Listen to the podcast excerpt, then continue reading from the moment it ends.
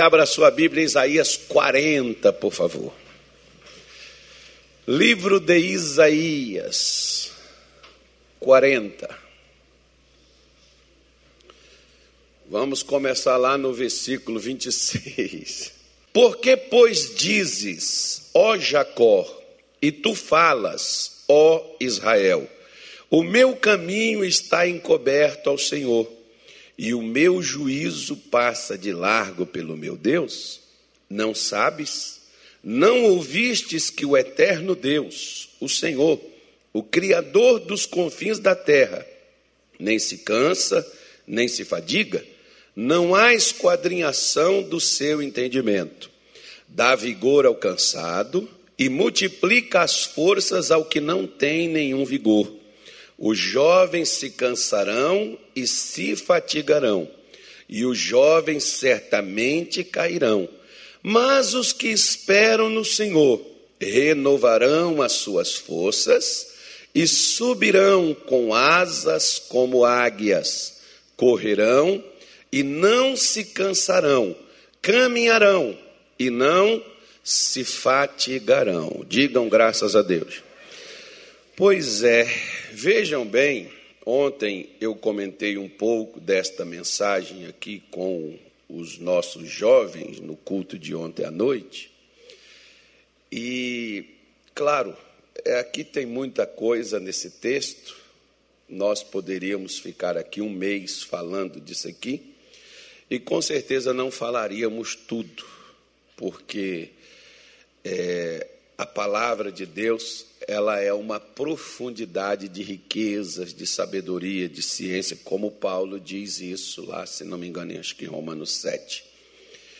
Mas vejam só, quando Isaías falou sobre isso, Isaías, ele era um camarada que diz a alguns que geralmente todo homem de Deus, ele gosta muito de ficar sozinho sozinho assim, separado de outras pessoas. Não que ele seja antissocial, mas uma boa parte do tempo, eu, por exemplo, eu, eu não gosto de estar lendo a Bíblia, ou lendo um livro, ou ouvindo uma mensagem perto de alguém. Por quê?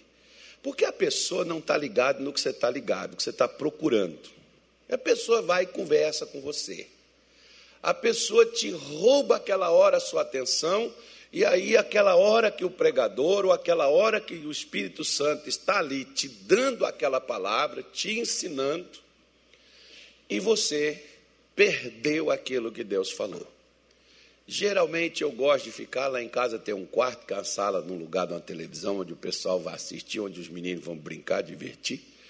E às vezes eu vou para lá e gosto de ficar lá, e às vezes eu tranco até a porta. Para quê? Para ninguém entrar. Para mim ficar sozinho ali ou então eu espero todo mundo ir dormir, e quando todo mundo dorme, aquele é o momento que ali eu vou ficar sozinho para que eu possa ouvir, para que eu possa ler, para que eu possa ter a hora que eu quiser. Né? Você pode ver, por exemplo, que quando uma criança, a mãe está amamentando uma criança, eu gostava de fazer isso com os meus filhos, quando a minha mulher estava amamentando eles, eu chegava lá neles assim, puxava eles do, do, do peito para tirar da boca deles. Nossa, eles ficavam muito bravos. Né? E eles ficavam, não, não olhava para você e ria, não. Eles olhavam para você e resmungavam. Ou, ou, ou, como dizendo assim, sai daqui, cara, eu tô, estou tô me alimentando, estou me fortalecendo, você vem para cá encher minha paciência. Né? Não, não, dava aquele sorriso de brinco, não entendia como uma brincadeira. Eu estava como uma brincadeira, mas ele estava olhando sério. Né? E se tivesse condição ali, brigava. Por quê? Porque estava se alimentando. Então Isaías, ele gostava de ficar assim no, no, num local, na natureza, observando aves, observando bichos, observando montanhas, montes, estradas e se você pegar, você vai ver que muita coisa que o Espírito de Deus deu para Isaías foi quando ele estava nesses momentos, sozinhos, a sós. E ali, no meio da natureza, vinha a inspiração de Deus e Deus falava com ele. Como, por exemplo, ele está aqui observando todas as coisas. Talvez ele estava num local ali de uma montanha, num riacho, e ele chega ali e diz assim: Levantai os olhos e vede quem criou tudo isso. Quem foi que fez essas coisas? Isso nasceu do nada? Isso veio de uma explosão, como alguns dizem por aí? Isso aí foi alguma coisa que aconteceu humanamente falando? Isso aí foi é, a natureza? Isso aí o que foi? Isso aí tem um Criador. Aí tem alguma coisa por trás disso. Isso não aconteceu do nada. Vocês, vocês precisam levantar a cabeça de vocês, levantar os olhos de vocês e observar estas coisas. Preste atenção nelas. E ele faz a pergunta: quem criou seu próprio exército? Então você pode ver, por exemplo, que até a própria natureza, lá no capítulo 5 do livro de Juízes, o Senhor Deus usou a natureza para dar vitória ao exército de Israel quando eles estavam lutando contra os filisteus, depois de 20 anos de opressão, de sofrimento, e eles não tinham como escapar das mãos dos filisteus, e Deus usou a natureza, que ele chama de seu exército, que ele criou para justamente fazer isso. Então, nós, nós vemos, por exemplo, que o que Isaías estava falando não era só dos anjos que Deus criou para servir, para acampar ao nosso redor, para nos guardar, para nos livrar. Ele estava falando que tudo que Deus criou, ele criou para trabalhar e para atuar sobre o comando dele. Por que, que Jesus, por exemplo, ele tinha o controle e o domínio sobre o mar, o vento, as tempestades, as coisas todas que para nós são chamadas de causas naturais, por que, que Jesus tinha o domínio sobre elas? Porque elas deveriam estar a serviço de Deus e que muitas vezes ela é utilizada por Satanás para causar destruição, para causar morte, para causar tragédias, para causar né, destruição na própria humanidade que Deus criou. Mas nós achamos, não, assim, a revolta da natureza. Né? Como tem tsunamis, como tem esses temporais, furacões, essas coisas todas. E a gente vê isso como uma forma natural. É claro, se o mar estava agitado, o vento estava forte, Deus criou tudo isso, foi. Mas Deus criou isso para poder destruir o ser humano? Não. Por que, que Jesus controlava? Porque, porque isso deveria estar a serviço de Deus. Isso deveria estar debaixo do comando de Deus. E cada uma dessas coisas tem um nome, e Deus a chama, e a Bíblia diz que quando Ele chama, nenhuma delas faltará. Tanto é que você pode ver que os discípulos disseram: quando Jesus chegou, repreendeu o vento, repreendeu a tempestade, a pergunta dos discípulos foi: Quem é este que até o mar e os ventos lhe obedecem? Eles achavam que a natureza né, é uma revolta dela, os deuses da natureza estão chateados, revoltados, e estão usando a natureza para poder destruir a, a, a humanidade criada à imagem e à semelhança de Deus. Quando Deus deu tudo isso para o homem, bastava o homem entender. Jesus foi lá, fez, repreendeu, houve a calma, a abundância. Aí o pessoal olhou e disse: Quem é esse? Ué, era o que eles também poderiam fazer. Jesus volta para eles e pergunta: Onde está a vossa fé? O que, que vocês fizeram com o que vocês aprenderam? Por que, que vocês não fizeram nada? Vocês poderiam ter acalmado as coisas por aí, por que, que vocês não fizeram? Aí nós poderíamos entender o seguinte: ah, mas nós não temos essa força, nós não temos a capacidade de fazermos isso. É verdade, nós não temos, mas se nós tivermos do lado daquele que está e que tem a capacidade e a força de fazer, essas coisas serão feitas. Por isso é que Isaías faz a pergunta no versículo 28, ele diz: Não sabes, não ouvistes?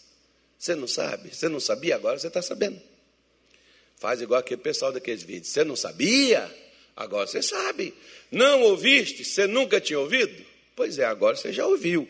que o eterno Criador dos confins da terra não se cansa, nem se fadiga, e não há esquadrinhação do seu entendimento? Ou seja, olha o que, que Isaías diz a partir do versículo 29. Diz assim: Ele dá força para quem? Alcançado. Olha para cá. O que, que é que nos cansa? O que, que é que cansa você? Fala para mim. Bora lá. Vamos embora ver se é isso mesmo. Hoje nós estamos aqui para tirar um diagnóstico. O que, que é que tira a nossa força? Ou, perdão, o que, que é que nos cansa? O que, que é que cansa você? Por exemplo, tem mulher que diz assim: chega aqui, eu não sei se é verdade, não. E não teve nenhuma das que estão presentes. As que não vieram hoje são as que falam isso comigo. Tem, tem, gente, tem gente que vai falar, agora mesmo que eu não vou para a igreja, já que eu. é, Pai eterno, quanta, quanto MG e GO, né? Gente, às vezes a gente tem. Às vezes eu conto testemunhos aqui e eu conto o que aconteceu, eu não dou nome de pessoa. Você já viu eu dando nome de pessoa, com exceção da pessoa me dar autorização para falar? Tem gente que diz assim: eu não vou falar com esse pastor, para depois ele estar tá falando do meu caso lá. Oh, inteligente, você já viu eu falar? Você é filha de Deus, você é um filho de Deus. Você já viu eu dar nome para boi aqui? Não dou nome pra, nem para boi, quanto mais para as pessoas. Eu conto fatos. Eu não digo, ah, o fulano teve, ah, o, Natália teve aqui ontem comigo e me contou isso, isso e isso. Ah, se o Natália quisesse me contar algo na frente da igreja, ele contaria aqui, não contaria no escritório. Se ele me contou no escritório, não é para me chegar aqui e fazer referência. Agora, eu posso citar o problema do Natália. Eu não vou falar assim, ó, ontem teve um obreiro que veio falar comigo e você já vai sair caçando. Quem foi o obreiro? Ah, Poxa, a gente tem que ser inteligente, né, irmão? Só que tem pessoas que às vezes pensam que a gente vai ficar falando dos problemas dela para os outros, que aquilo. Não entenda dessa forma que o demônio está lhe enganando. Né? E às vezes você está com a vida onde está, justamente porque você fecha seu coração para quem pode te ajudar. Mas isso aí é o problema de cada um, né? Mas o que, que é que te cansa? O que te cansa é o seu marido repetir as mesmas coisas sempre. É o seu filho repetir o mesmo de sempre. Você vai aguentando, vai aguentando, vai chegar uma hora que você não aguenta mais. O que, que é que te cansa? Uma doença, por exemplo. A doença no princípio, a pessoa não está animada, ela luta, ela batalha. Você vê, por exemplo, ó, um câncer, que é uma doença miserável, é uma doença que vai destruindo a pessoa aos pouquinhos, até que a pessoa canse e desiste de lutar. Aí ele tomou conta. Um dia eu estava fazendo uma visita no hospital, hospital do, esqueci, é o hospital do câncer, mas ele tem um nome lá no Rio de Janeiro. E o médico estava me explicando, ele falou assim, pastor, o câncer é igual aquela bolinha que a pessoa faz fisioterapia. Quando a pessoa pega aquela bolinha na mão, metade da bolinha está solta. Só que a pessoa vai fazendo, vai fazendo, vai fazendo, daqui a pouco a bolinha está escondida na mão. Ele falou assim: é o câncer. O câncer, se ele não for contido, ele vai pegando a pessoa, vai pegando a pessoa, vai fechando, fechando, até fechar tudo. Aí ele passa para todos os órgãos do corpo da pessoa, aí pronto, aí é só um milagre. Se não tiver o milagre, não tiver fé para o milagre, aí vai ter que ter fé para a salvação. Senhor, recebe a minha vida em tuas mãos. É a única coisa que vai restar, não vai ter mais nada além daqui dali, porque chegou aquela condição, a ciência não tem como reverter mais. Aí é um milagre de Deus. Se não chegou ah, o, o, dia daquela pessoa e se a fé dela ela não se cansou, ela não se entregou, ela não desistiu, então é difícil que essa pessoa ela seja vencida por qualquer problema. O que que cansa? Você sai todos os dias para encontrar um emprego e não consegue. Tem gente que diz assim: não vou mais, Não saio mais de casa e não procuro mais. Já espalhei currículo para tudo quanto é lugar. Até agora ninguém me chamou, não procuro mais. Tem gente que cansou da igreja. Ah, já fui tanto para a igreja, minha vida não mudou, não adiantou nada, não resolveu nada. Sabe o que, que eu vou fazer, pastor? Não vou mais. Você cansou. Sabe o que, que cansa também?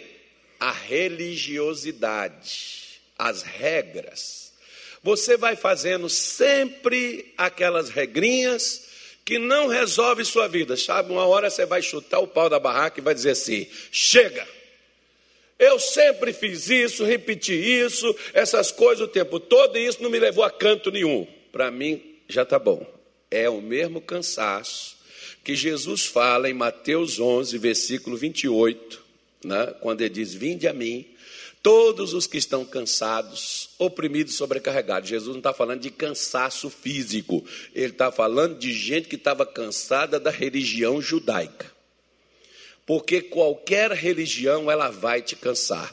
O evangelho, se nós fizermos do evangelho uma religião, nós vamos cansar dele. Como teve gente que já cansou e já foi embora, já virou as costas e saiu. Por quê? Porque fizeram da igreja uma religião. Não faça da igreja uma religião, e muito menos nós, pastores, por exemplo, é que fazemos. Eu estava assistindo um missionário esses dias que ele estava lá no Mato Grosso, e o missionário estava falando uma coisa acerca disso daí. Sempre ouvi o missionário falar isso. E o missionário estava falando, olha, muitas pessoas, estava explicando para uma senhora, muitas pessoas, por exemplo, elas acham que a oração do pastor é que tem a unção e o poder de Deus para tocar a vida delas. Aí elas querem que o pastor, que a mulher chegou lá, botou a mão na, no pé, no sapato do missionário, segurando no sapato dele. O missionário, não, irmã, não é isso. É a fé. Porque a pessoa pode estar tá, tá tocando, mas foi Deus que mandou tocar. Mas a pessoa olha assim e diz assim: não, que é um homem de Deus que está ali, eu vou tocar nele que Deus vai operar. Ok. Você já viu que muita gente tocou em Jesus ao mesmo tempo que aquela mulher do fluxo de sangue tocou? Por que, que só ela foi curada? Porque o toque dela foi diferente, o toque dela foi da fé. Quantas pessoas eu já orei e não aconteceu nada? Gente que eu pus a mão, gente que eu invoquei o poder de Deus com toda a minha fé sobre ela, não aconteceu nada. E gente que eu não toquei na pessoa, a pessoa foi curada e só recebeu uma oração de longe. Por quê? Porque a fé é que resolve, só que as pessoas às vezes mudam as coisas. Ah, eu já pedi oração para o pastor Roberto, já pedi oração para o irmão Natália, já pedi até o pastor Cajor, é, é, é, o, é o STF, né? O STF da igreja é o, é o líder. Quando o líder da igreja ora, aí acabou as, os recursos e as instâncias. Então, aí só restou ele. Se, se ele orar e falhar, a, a, já, já esgotou todos os recursos e tal, não deu certo. Então, é, acho que Deus não quer me curar, Deus não quer. Ou seja, era no tempo de Jesus as pessoas estavam cansadas de matar bezerro, as pessoas estavam cansadas de oferecer sacrifício, de ir lá para o templo, fazer aquela parafernália toda, aquela procissão inteira, aquele monte de regras e de, e de coisinhas que eles passaram a fazer apenas com o intuito de alcançar alguma serventia naquilo. Não dava resultado, eles se cansaram. E, após se cansar, se tornaram oprimidos. Você vê que Jesus disse assim: ó, vinde, né, eu vos aliviarei. Você está cansado, está oprimido? Venha que eu vou te aliviar. Venha que eu vou te mostrar, que eu vou te tirar dessa condição que você está nela. E o que, que cansou eles? Não foram os problemas. Não são os problemas que nos cansam mas a repetição dos problemas. E quando você se cansa, você tem que parar de fazer o que você está fazendo, porque o que você está fazendo te levou ao cansaço. O que você está fazendo te deixou ficar assim. O que, é que você vai ter que fazer? Versículo 29, Jesus disse assim: o que, que ele falou? Tomai sobre vós o que? O meu jugo. E faça o que? E aprendei de mim. Eu falei assim: vem que eu vou te ensinar. Você vai aprender comigo e você vai. Quando você aprender, você vai encontrar o quê? O que, é que você vai encontrar? O descanso. O que, que é que cansou? O que cansou foi minha alma, porque o que você cansa, você desiste. Se você se cansar do seu marido, você vai desistir do seu casamento. Se você se cansar da doença, você desiste da sua saúde. Se você se cansar das dificuldades financeiras, você desiste de pagar dívida e desiste de lutar para prosperar. Você vai falar: ah, isso é muito complicado, é muito difícil. Eu sempre fui pobre, nasci pobre, vivi pobre, e vou morrer pobre, mas pelo menos eu vou para o céu. Ora, se Deus pode te levar para o céu, filho de Deus, Ele não pode te prosperar aqui na terra? Qual é a diferença entre ele levar para o céu e prosperar aqui na terra? A diferença é porque você cansou. Então, se você cansou, é que o que você sabe levou você a esse estágio. Agora, o que, que você vai ter que fazer? Você vai ter que aprender. Aprender são aprender é uma coisa que nós muitas vezes não queremos. Se você está doente, você quer ser curado. Só que a primeira coisa para você ser curado, você tem que aprender sobre cura. Vai estudar sobre aquilo. Vai ler, compre livros. Chegue na, na, na igreja, por exemplo, pergunta. Essas pessoas, por exemplo, que contam testemunho, chega para a pessoa, pergunta para ela, como é que foi que você fez? Todas elas vão te falar assim: ó, eu vim na igreja, o pastor deu uma palavra, eu acreditei, eu criei, eu orei, eu fui para casa, eu descansei em Deus e Deus fez a obra. É o que eles vão te dizer. Você vai no outro. Por que, que é bom a pessoa contar testemunho? Porque quando você conta o testemunho, você encoraja a outra pessoa a fazer o mesmo. É uma maldade que às vezes muitos de nós fazemos. Quando eu saí dali do escritório para cá, eu vim com uma coisa. Por quê? Aqui, por exemplo, eu não vou perguntar hoje não. Mas aqui, por exemplo, tem pessoas que já foram abençoadas por Deus e você nunca contou. Coisa antiga. Você nunca falou nada, nem no lugar onde Deus mudou tua vida. E às vezes tem pessoas a primeira vez em busca do que você achou. E nem para você dizer assim, ó, você está no lugar certo. Você está no, no, no, no, local onde Deus vai mudar a sua vida, porque há 20 anos atrás Ele mudou a minha. Há 10 anos atrás, há 4 anos atrás, há 5 anos atrás, há um ano atrás eu cheguei aqui na mesma forma que você talvez hoje está. E Jesus me operou, Jesus fez o trabalho na minha vida. Você dá um estímulo, você dá um, um, um, uma força para aquela pessoa. Só que nós podemos ver, por exemplo, que o povo na época de Jesus estava cansado daquela parafernália toda, de fazer aquelas coisas todas e não chegar a canto nenhum. Jesus disse: vocês precisam aprender. O que vocês estão fazendo é religião. Por isso que vocês estão cansados. Isaías está dizendo a mesma coisa, irmão. Pessoal, dá uma olhada para vocês verem. Vocês não vê que Deus tem o poder, que Deus não se cansa, que Deus é o mesmo, que Deus cria, que Deus repara, que Deus refaz, que Deus traz o novo. Vocês não estão vendo, não, gente? Vocês não estão vendo que Deus não perdeu a força, que Deus não esgotou, que os anos passaram, o tempo passou, seu pai, seu bisavô, sua bisavó, seu avô, seu pai já foi embora, mas Deus é o mesmo. Vocês não, vocês não conseguem discernir isso, vocês não conseguem observar, não. Ele está falando com o povo de Israel nas mesmas palavras. Só que o povo estava o quê? Cansado. E ele está dizendo: Você cansou? Cansei. Você sabe o que é que Deus faz? Ele dá forças, ele dá vigor ao cansado e multiplica as forças do que não tem nenhum vigor. Aí ele fala uma coisa bem interessante, no versículo 30 ele diz assim: Os jovens se cansarão. Porque dá-se uma noção de que se você pegar hoje o irmão Natália aqui, por exemplo, 60 e poucos anos, ele vai dizer assim, já vivi, né, já estou já na estrada, pastor, já tem 64, né? Cinco? Ixi, daqui cinco anos vence. Deus 70, começa a orar. e já cumpriu a promessa. Aí, daqui a pouco ele vai falar, está desejando que eu morra? Tá, os infernautas então é que faz a festa, né? Olha, amaldiçoando o próprio obreiro dele. Está lá à sua direita. Imagina se estivesse à esquerda. Então, aí, aí você veja bem, né?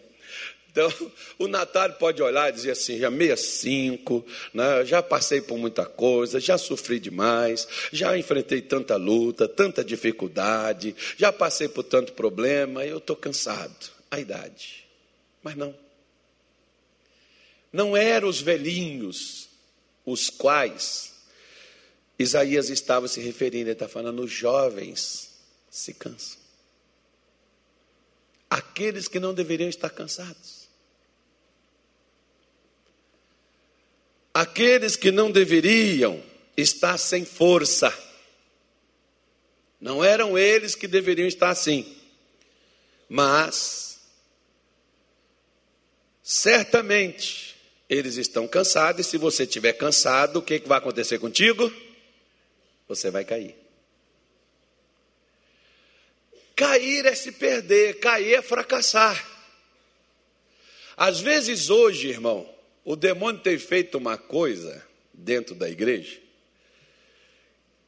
que ele só tem cansado as pessoas, elas estão caindo sozinhas. Ele não precisa mais nem derrubar elas. De que forma? Nos enche de ocupação. Você não vê lá no Egito? O que, que o faraó mandou fazer quando Moisés chegou lá propondo soltar o povo e deixar eles ir fazer uma festa para o Senhor no deserto? que, que o faraó mandou fazer? Aumenta a carga, tire o capim, e eles mesmos vão procurar e vão bater a meta. E se não bater, chicote neles. Quero ver se eles vão dar ouvidos a mentiras. E quero saber quem é o Deus que tirará ele das minhas mãos. O que, que o faraó mandou dar para eles? Ocupação. Sabe por que, que hoje tem tanta gente sem força na igreja? Que o tempo que você está perdendo com que suga as tuas forças, você não está usando para recuperar as forças que te faltam.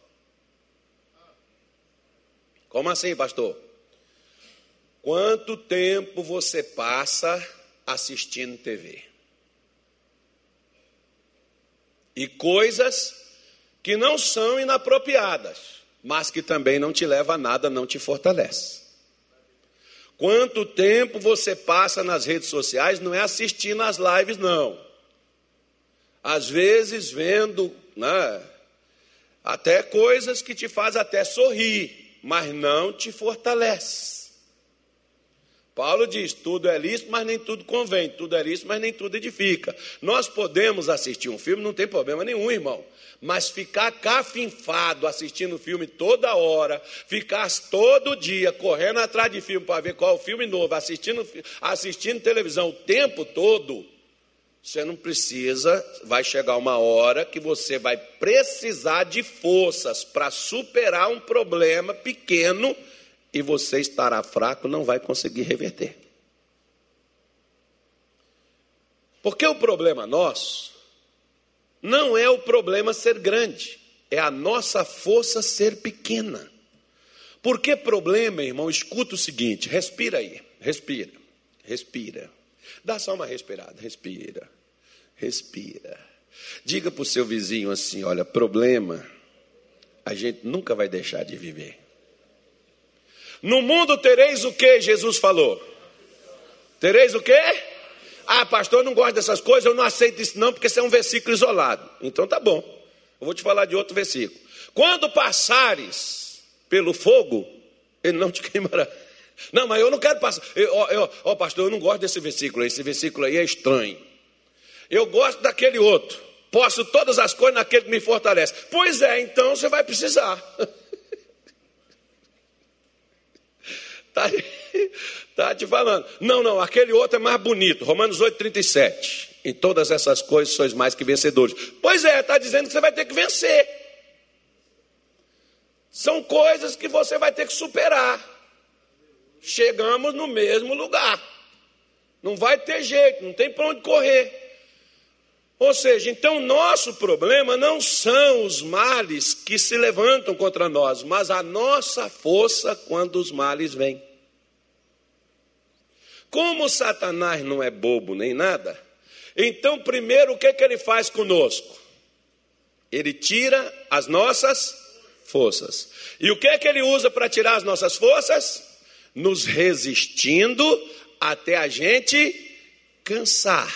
E quando nós cansamos, ele sabe, vai cair igual mamão maduro.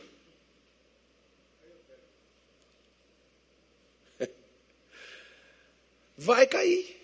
Ele não precisa fazer mais nada. Nós só vamos, só nós iremos dar conta do serviço. Por que, que a Bíblia diz para nós, para sermos sóbrios, que é a primeira carta de Pedro, capítulo 5, versículo 8, sede sóbrios, vigiai, porque o diabo vosso, o que, que ele é nosso? Adversário anda em derredor, rugindo e bramando, como? Ele não é, mas ele ruge. Ele faz barulho, como leão, buscando a quem ele possa, a quem ele possa. Diga assim: graças a Deus. Tem gente que não pode, mas ele tenta. Faz assim para ele assim, ó. Diz assim para ele assim, ó. Pode querer, mas querer não é poder. E na batalha ele sempre vai perder. Dá um tchauzinho para Satanás assim, ó. Isso, dá um tchauzinho para ele. Pronto. Aí canta assim: Pode querer, mas querer não é poder. E na batalha ele sempre vai perder. Por quê? Porque ele não pode tragar todos. Mas tem uns que ele pode. Quem são os que ele vão tragar? O versículo 9 diz quem é, porque diz ao qual resistir firmes na fé, sabendo que as mesmas aflições se cumprem em vossos irmãos no mundo que estão vencendo também Satanás pela fé. Ele não está encafinhado só na sua vida, não, irmão. Ele está lutando lá para o lado da Romênia, lá para o Paraguai, lá no Uruguai, lá na Argentina, lá em Manaus. Ele está lá para a Bahia. Ele está para tudo quanto é lugar. Mas tem gente vencendo Satanás em tudo quanto há canto. Então aqui em Cuiabá também tem gente que tem que vencer essa praga. Ora, ele não pode tragar se você o resiste e o resiste na fé. E qual é a melhor maneira de resistir Satanás? Voltando lá para Isaías 40, versículo 31, ele diz assim: Mas, diga assim, mas. O problema do diabo é que ele não conta com mas. o problema é dele que nós não estamos pregando para ele, né, irmão? Mas ele não conta com o mas. Mas Deus tem sempre o mas à nossa disposição. Mas os que esperam no Senhor, o que, que essas pessoas fazem? O que, que é esperar no Senhor? Esperar no Senhor, irmão, é depender do Senhor. Você depende dele? Depende? Tem certeza? Então deixa eu te falar uma coisa. Se você depende de Deus, pare de ficar murmurando e pare de ficar chorando por causa de suas lutas ou das suas dores. Porque muitas vezes Deus não vai tirar as suas dores e nem eliminar as suas lutas. Ele precisa fazer uma coisa: renovar as suas forças. Quer ver? Jó capítulo 29, é a parábola de Jó. Jó, você sabe o que, que Jó viveu, né, irmão? Sabe? Pois é, Jó 29. Embora não vai dar tempo eu falar tudo contigo, não. Mas diz assim: E prosseguindo Jó em sua parábola, é uma metáfora, é uma comparação a, a, a, o, o, que, o que se fala sobre parábola, né? uma comparação. O que, que Jó disse? Ah, diga assim, bem lamentando, ah, quem me dera. Você já falou isso? Já? Aqui tem gente que já falou isso. Quem me dera, pastor, meus 15 anos. Eu falo isso direto quando eu olho para esse menino aqui. Ó.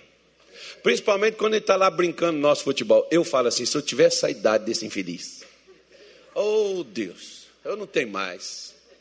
Mas eu queria a idade desse menino, irmão. Eu, eu, eu ia para o campo de futebol nesse tempo que eu não voltava para. Não, eu, nessa idade eu já trabalhava. Eu já estava até casado, já tinha até filho, então eu já tinha até parado. Nessa idade eu não estava tão assim mais não. Mas, mas antes, eu passava a tarde inteira enquanto estivesse enxergando a bola, que não tinha esses campinhos iluminados. Né, né, Natália? Nosso tempo era chão duro, não tinha nem essa graminha bonitinha com essas borrachinhas que hoje tem. Aí esse menino, irmão, tudo morto. O menino consegue dar um pique. Que, ah, ah não estou aguentando mais. Ah, ah. Falei, rapaz, na sua idade, meu irmão, eu corri isso aqui o tempo todo, cara. Primeiro que não estava com essa caixa tão grande assim, né, irmão? Estava fino. Mas você olha assim, o menino não tem barriga, não tem nada, está leve, mas está um buraco aberto. Falei, nossa, eu queria ter essa idade desse garoto. Oh, meu tempo. Aí eu falo, quem me dera. Né? Aí tem aquele outro que olha assim e diz assim: não, aquele que um dia foi próspero, que um dia correu dinheiro, passou na sua mão assim 100 mil reais por dia. Você olha para trás e diz assim: quem me dera aquele tempo que eu prosperei, que eu ganhava dinheiro, que tinha dinheiro na minha mão todo dia, né? que eu podia comprar o que eu queria, quem me dera. Aí você olha para trás e diz assim: Ah, pastor, eu lembro quando eu namorava. Com essa mulher que eu casei. Foi o erro da minha vida. Gente, quando eu namorava, ela não era assim, mas quando eu casei, pastor, eu fui enganado. Enganado não, você levou porque quis. Você... A Bíblia fala uma coisa tão fantástica que diz assim: o amor é forte como a morte. Irmão, você já viu como a morte ela faz com a gente? O amor também. Quando você ama, você fica contra tudo e contra todos por causa do seu amor. Falando nisso, ó, nós vamos ter até uma reunião, de, nós vamos ter um retiro de casais no mês de novembro. Se eu fosse você, eu faria a sua inscrição, porque é, é poucos casais, é só 250 casais. Quando fechar, fechou, não tem como pôr mais ninguém, não. Vai ser um sábado inteiro, mês de novembro. Acho que o pessoal já está fazendo até as inscrições, eu não sei. Mas você se informa por aí. Faça, vai ser um dia de um tratamento só para casamento e para você poder pegar assim, né, o que que Deus fala, orações, porque meu irmão, a base da sociedade é a família. Por que, que o diabo quer tanto destruir a família? Né? E vem com essa história de amor, amor, amor. Eu, vamos lá, é claro que o amor é o, é o centro de tudo, mas não é só o amor também não, porque muita gente amava quando namorava, quando casou. Aí, com o convívio, o amor virou ódio. Porque virou divórcio, separação, traição. Aí você olha e diz assim: cadê o amor? Você pergunta, olha a pergunta de Jesus para aquele pai que levou o menino para os discípulos expulsar o demônio, o demônio não saiu. A pergunta de Jesus foi: há quanto tempo há que ele sucede isso? Quando foi que começou isso? Ou seja, aquele menino não era assim. Aquele menino não tinha esse problema. Mas ele passou a ter esse problema depois de uma certa altura da vida. Ele não nasceu com aquele demônio, não.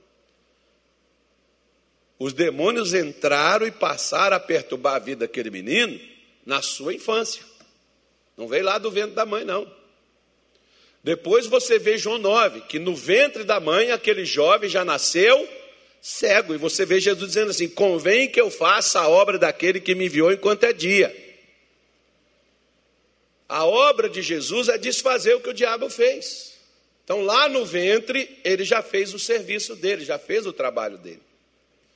Então, por isso, nós precisamos entender e ver que às vezes o seu problema não começou lá atrás, começou recente.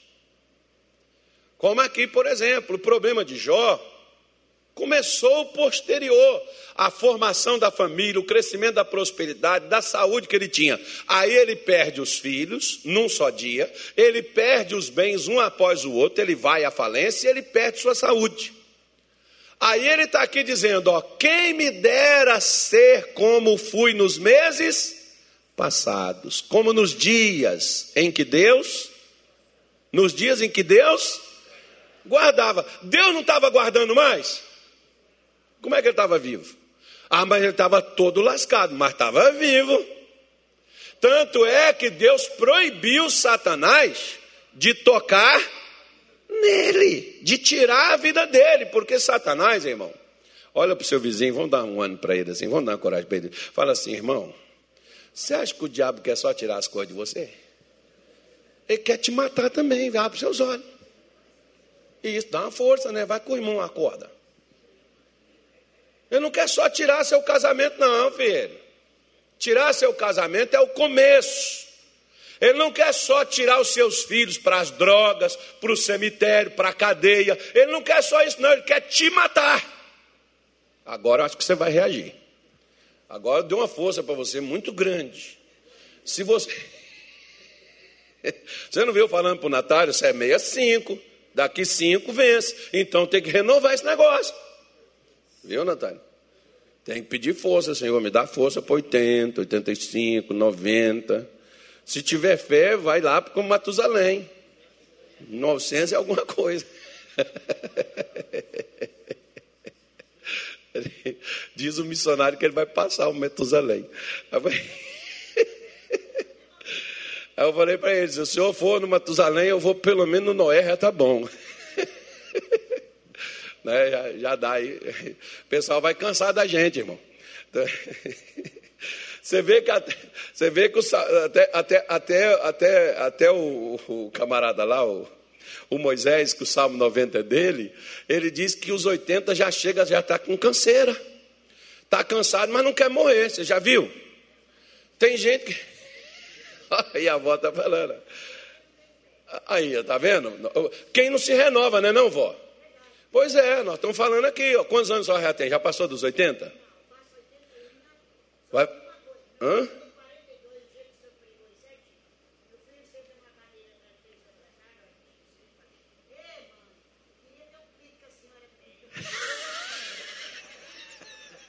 Você está vendo?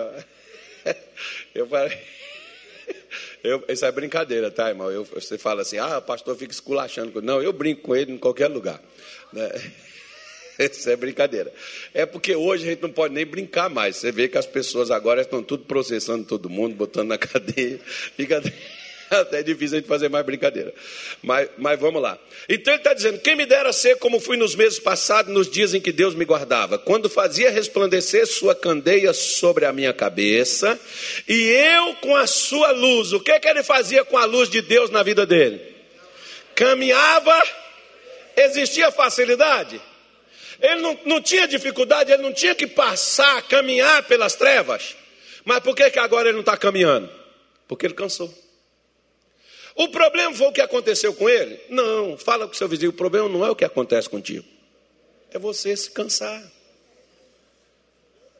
Não é o que está acontecendo, porque acontecer, irmão, não vai parar de acontecer mas Deus te fortalece para você passar por tudo, como cantava o irmão Lázaro, dizendo assim: Vou passando pela prova, dando glória a Deus, glória a Deus, vou passando pela prova, dando glória a Deus. Pois é, você vai passando pela dificuldade e ela não vai te importunar, porque a força que está em você é maior do que o que está vindo contra ti, porque a Bíblia diz: maior é o que está em vós.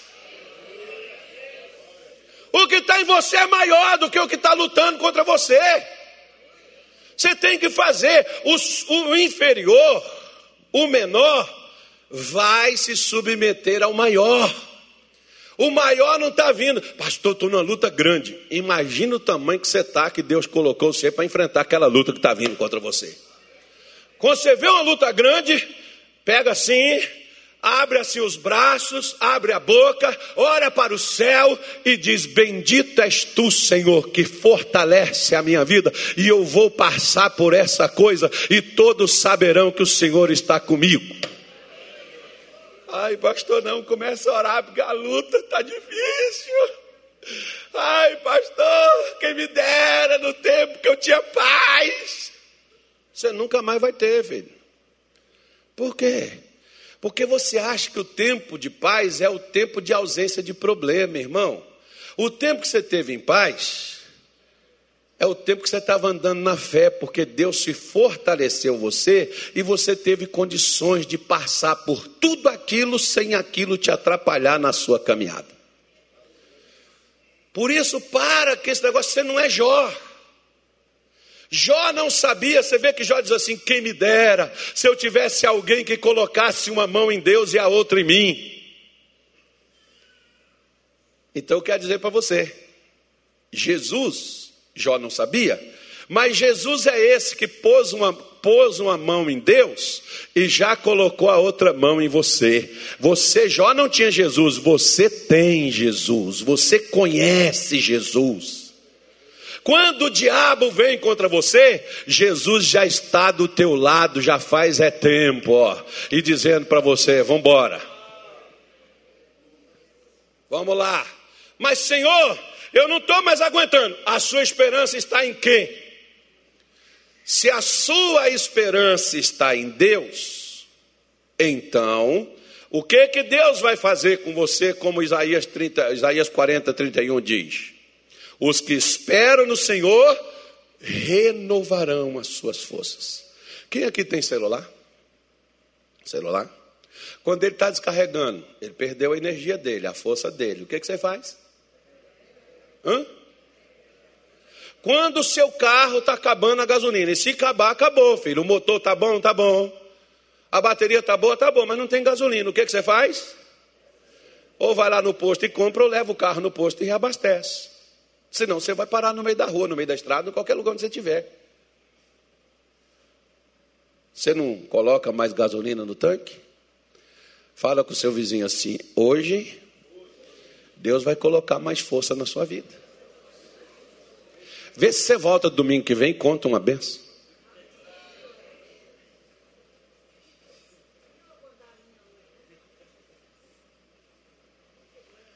Ao invés de você chegar com essa. Fala para o seu vizinho assim, ao invés de você chegar com essa cara de maracujá de gaveta, põe um sorriso no seu rosto, porque hoje você vai receber força para vencer.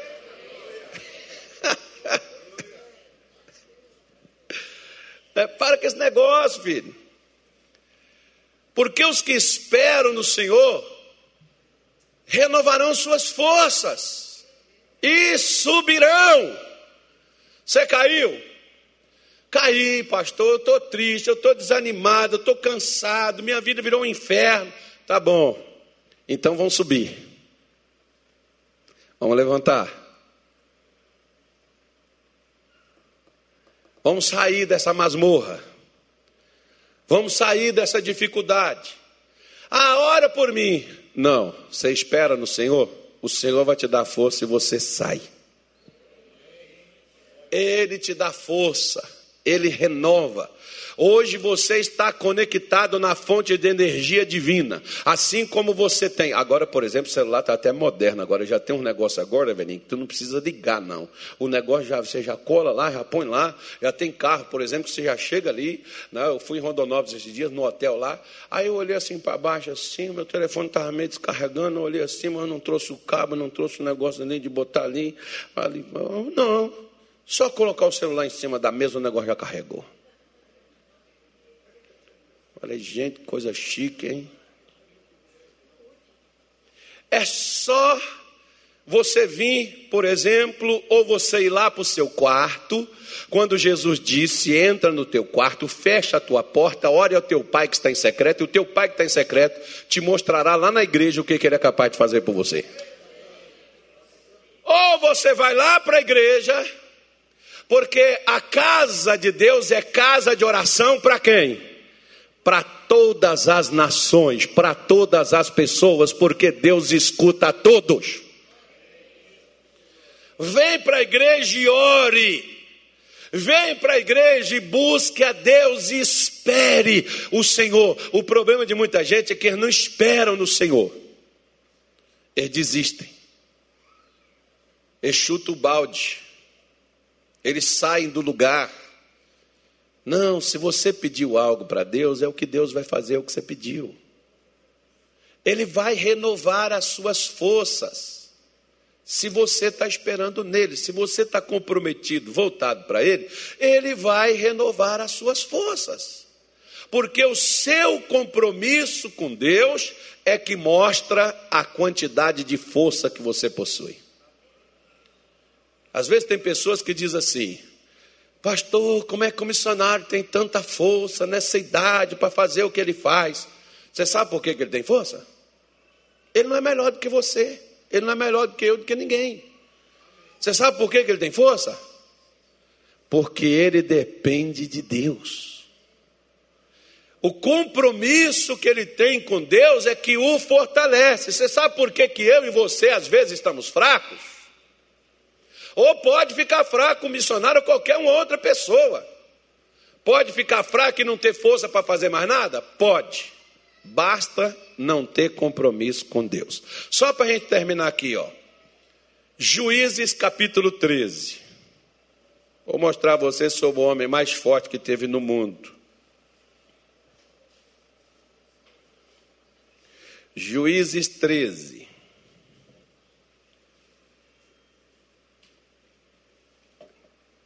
O meu compromisso, a minha aliança, o meu comprometimento com Deus é que mostra o nível da força que eu terei.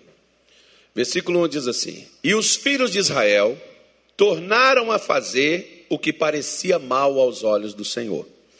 E o Senhor os entregou na mão dos filisteus por 40 anos. Nossa, Deus do céu, é muita coisa, né, irmão? Havia um homem de Zorá, da tribo de Dan, cujo nome era Manoá, e sua mulher era estéril e não tinha filhos.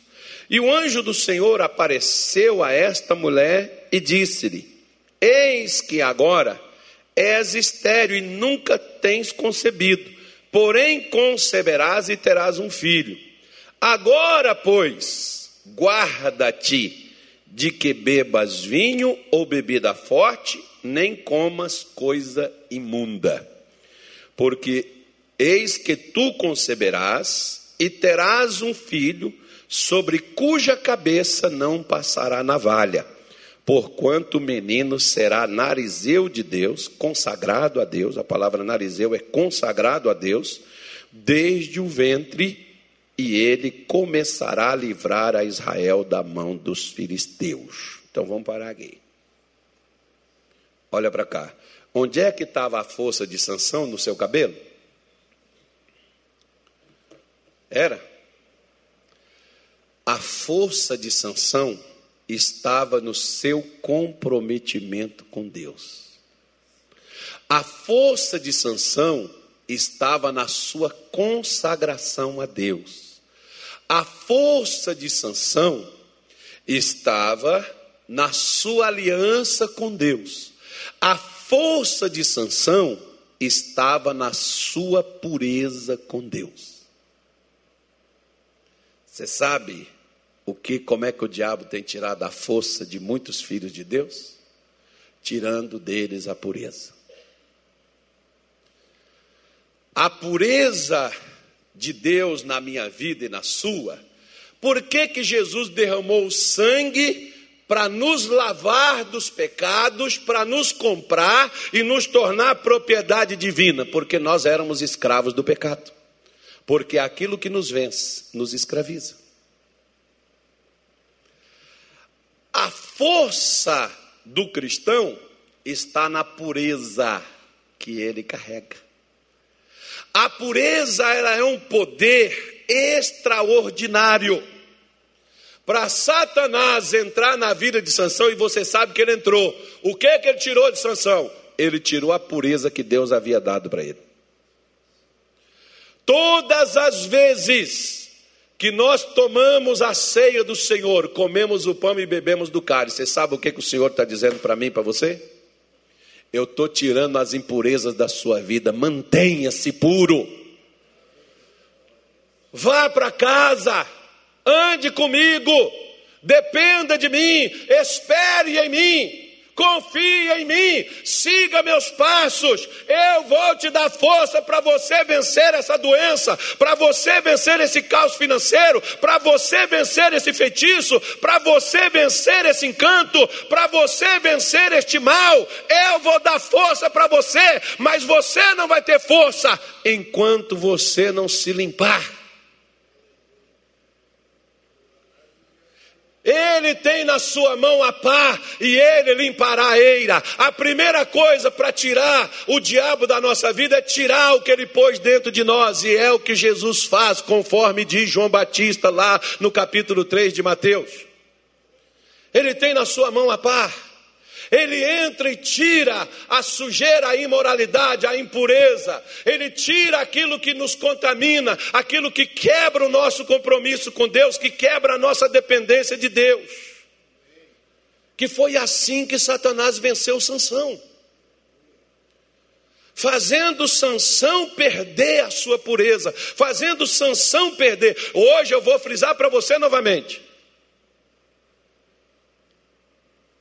Que diz Apocalipse, capítulo de número 1, versículo de número 5 e 6. Guarda isso contigo, por favor, não esquece disso não. E da parte de Jesus Cristo, que é a fiel testemunha, o primogênito dos mortos e o príncipe dos reis da terra, aquele que nos ama e em seu sangue nos lavou dos nossos pecados. Jesus vai te lavar, vai te deixar limpinho, bonitinho.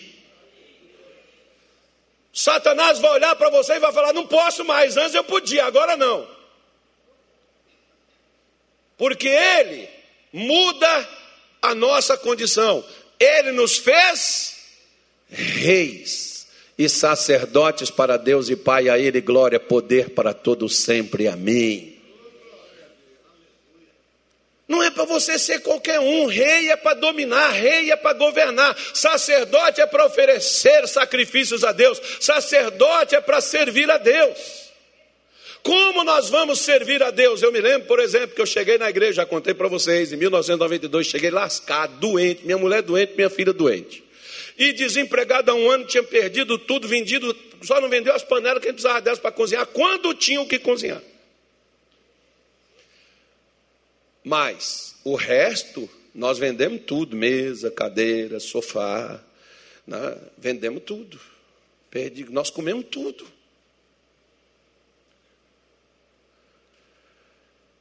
E eu pedia, Jesus me cura, Jesus me cura. A pergunta de Jesus para mim foi: Eu vou te curar para quê, Carlos? Para mim ficar curado. Tá, e depois de você ficar curado, o que, que você vai fazer? Vai continuar no pecado que você sempre viveu?